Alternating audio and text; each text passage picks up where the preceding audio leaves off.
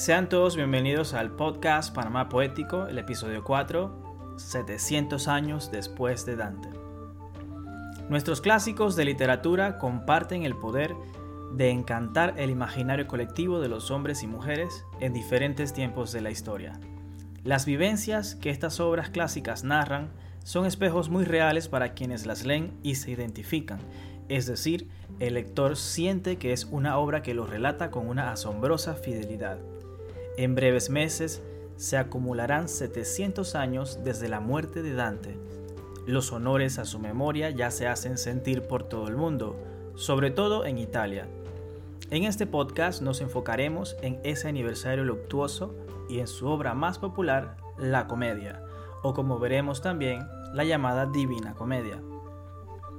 Dante, su nombre lleva el mundo medieval cosido a las letras, aquel mundo supuestamente dejado atrás por las modernas civilizaciones en las que vivimos. Pero cuando comparamos con mayor detenimiento los dos tiempos, nos enteramos que compartimos los mismos sueños y horrores que un ciudadano del medievo. Primera parte. Nuestro eterno mundo polarizado. En nuestro tiempo presente acostumbramos a encontrar noticias de referencias políticas de izquierdas y derechas, cada uno arrastrando a los hombres con una serie de ideologías. Así vemos en el mundo una especie de guerra fría entre estos dos bandos a nivel interno en los estados y a nivel externo entre diferentes estados. El mundo de Dante es una radiografía de esta realidad nuestra. Refleja la disputa del mundo entre dos poderes, el poder papal y el poder del Sacro Imperio Romano Germánico. Las diferentes ciudades medievales se inclinaban por uno o por otro bando, lo que resultó en constantes luchas políticas, exilios, condenas y asociaciones para controlar el poder político y económico. ¿Les parece conocido este escenario? Yo creo que sí. Los llamados güelfos constituían la facción que apoyaba el poder del pontificado, y los gibelinos, por su parte, al emperador del Sacro Imperio Romano Germánico. El dominio del mundo se disputaba entre el Papa y el emperador, que buscaban por igual el control de las tierras y con ello el control de las personas también. Dante nace en Florencia en mayo de 1265 según las mejores estimaciones. Su nombre real es, o el nombre que utilizaron al momento de bautizarlo, es Durante. Así, Dante constituye solamente una abreviatura de este nombre original. Florencia es catalogada como una ciudad mayoritariamente huelfa, una ciudad que colocaba el poder de la iglesia en primer lugar, lo que la convertía también en enemiga del imperio. Cada ciudad recibía protección y apoyo del poder que escogieran, obligando a las otras a tomar partido como medida de seguridad ante cualquier amenaza de ataque. Así se polarizó la tierra, que para entonces era el centro del mundo cultural, religioso y político. A nivel interno, en cada una de estas ciudades también habían partidos y grupos de ciudadanos que rivalizaban con la idea generalizada que llevaban los administradores de la ciudad. Así había asociaciones güelfas y gibelinas buscando apropiarse del control político de Florencia para imponer sus ideas de forma generalizada. Dante participó en la batalla de Campaldino en 1289, defendiendo la causa güelfa ante los gibelinos de la ciudad de Arezzo. De regreso a Florencia, los güelfos se dividen en dos facciones, los güelfos blancos y los güelfos negros. Encontramos que los güelfos negros eran defensores del poder papal con una visión ultraortodoxa, es decir, completamente cerrada ante cualquier flexibilización. Eran nobles que estaban muy cómodos con su nobleza y no estaban dispuestos a que eso cambiara. Este grupo era liderado por la familia de linaje Donati. Los güelfos blancos, por su parte, también eran nobles, pero a diferencia de los güelfos negros, estos escuchaban a las clases populares de Florencia y llevaban sus causas a la comuna. También sostenían que era necesario un entendimiento entre el papado y el imperio. En cuanto a la carrera política de Dante, encontramos que ingresa al Consiglio del Capitano, un organismo del gobierno florentino formado por 35 ciudadanos a cargo de los aspectos administrativos y jurídicos de la ciudad. Continuando con este esfuerzo político, Dante ingresa en 1296 al Concilio de Isento, un organismo de representación popular que defendía a las clases más bajas de cualquier atropello del gobierno. ¿Le suena familiar? A, mí sí. Se parece bastante a nuestra actual Human Rights Watch o Amnistía Internacional. Cuatro años después ingresa al comité de los seis priores que integraban la señoría, es decir, los gobernantes de Florencia, poder que en este momento estaba en control de los güelfos blancos. Los güelfos negros, por su parte, no se quedaron de brazos cruzados ante el dominio blanco y acudieron al Papa Bonifacio VIII para solicitarle su intervención en Florencia y así derrocar el poder de los güelfos blancos. En una estratagema orquestada por los güelfos negros, tres florentinos son expulsados de la corte papal. Como consecuencia, a Dante le encargan la misión diplomática de ir a Roma para apaciguar la ira del pontífice.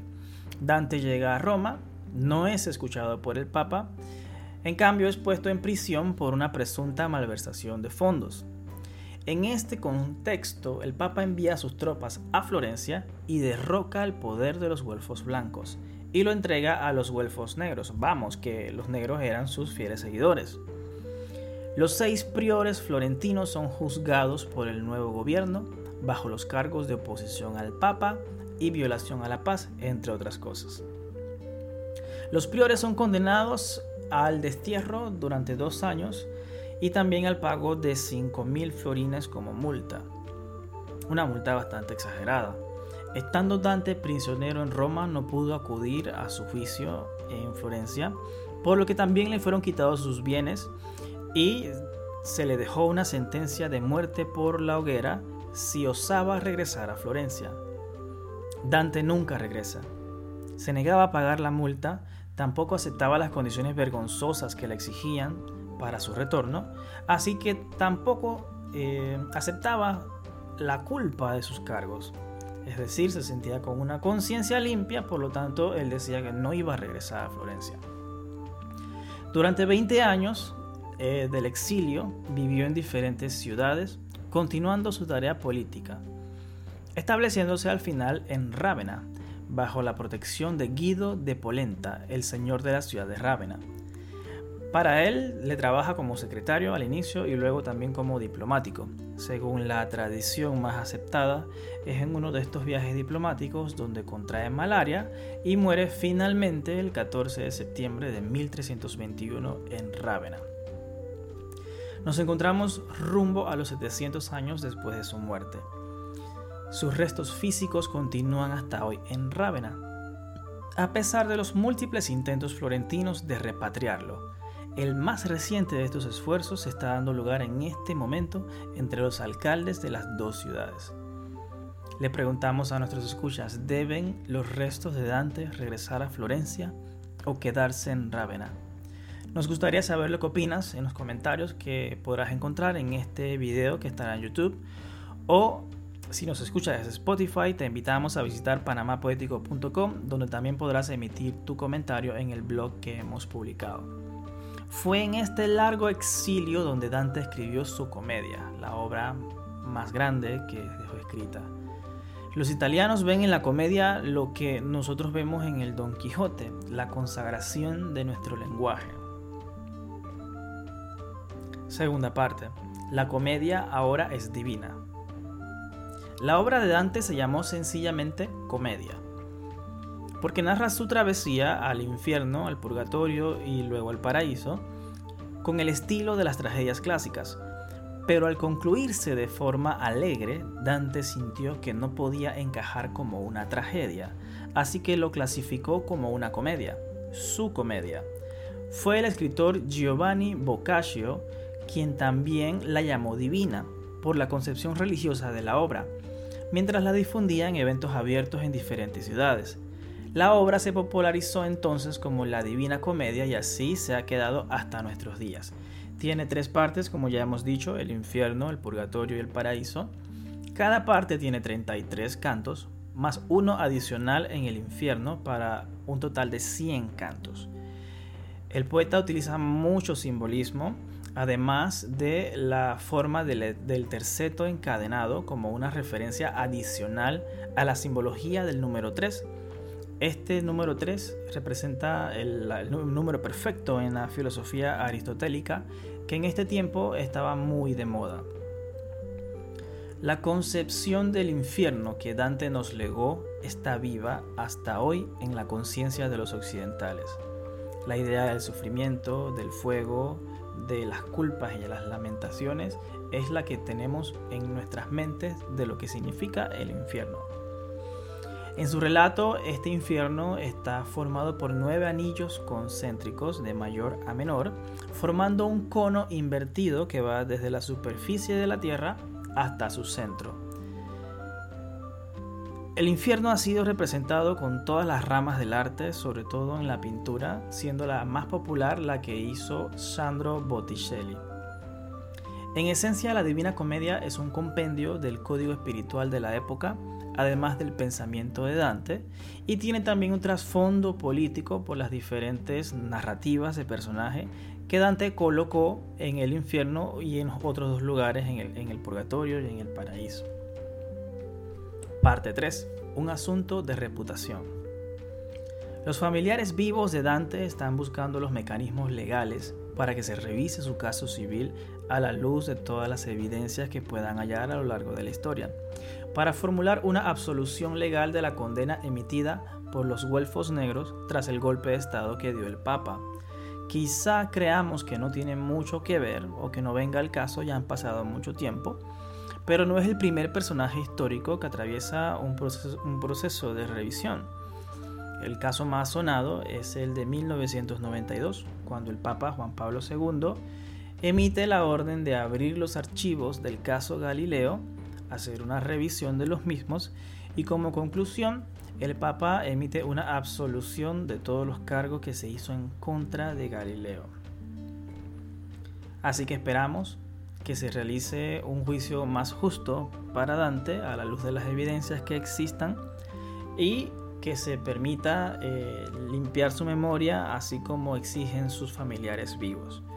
Con esto damos por terminado este podcast, no sin antes invitarlos a nuestro estudio de la Divina Comedia, que comenzará este miércoles 10 de febrero y se, extenderá durante seis semanas. Realizamos las reuniones vía Zoom para todo el público que hable español. Nosotros estamos ubicados en Panamá, en la zona horaria menos 5, así que si estás en otro país puedes hacer la conversión a tu horario. En panamapoético.com slash eventos eh, está publicada estas reuniones que hacemos. Allí podrás encontrar el ID y el acceso para la reunión de Zoom y podrás también inscribirte. Te pedimos solamente que utilices, que realices la inscripción y que el día del evento utilices el nombre y el apellido al momento de entrar a la reunión de Zoom para que te podamos autorizar. Si llegaste a esta información después de esta fecha, no te preocupes porque todas estas reuniones son grabadas y son colgadas en nuestro canal de YouTube, Panamá Poético. Me despido de ustedes, como siempre, muchas gracias por escuchar y hasta la próxima.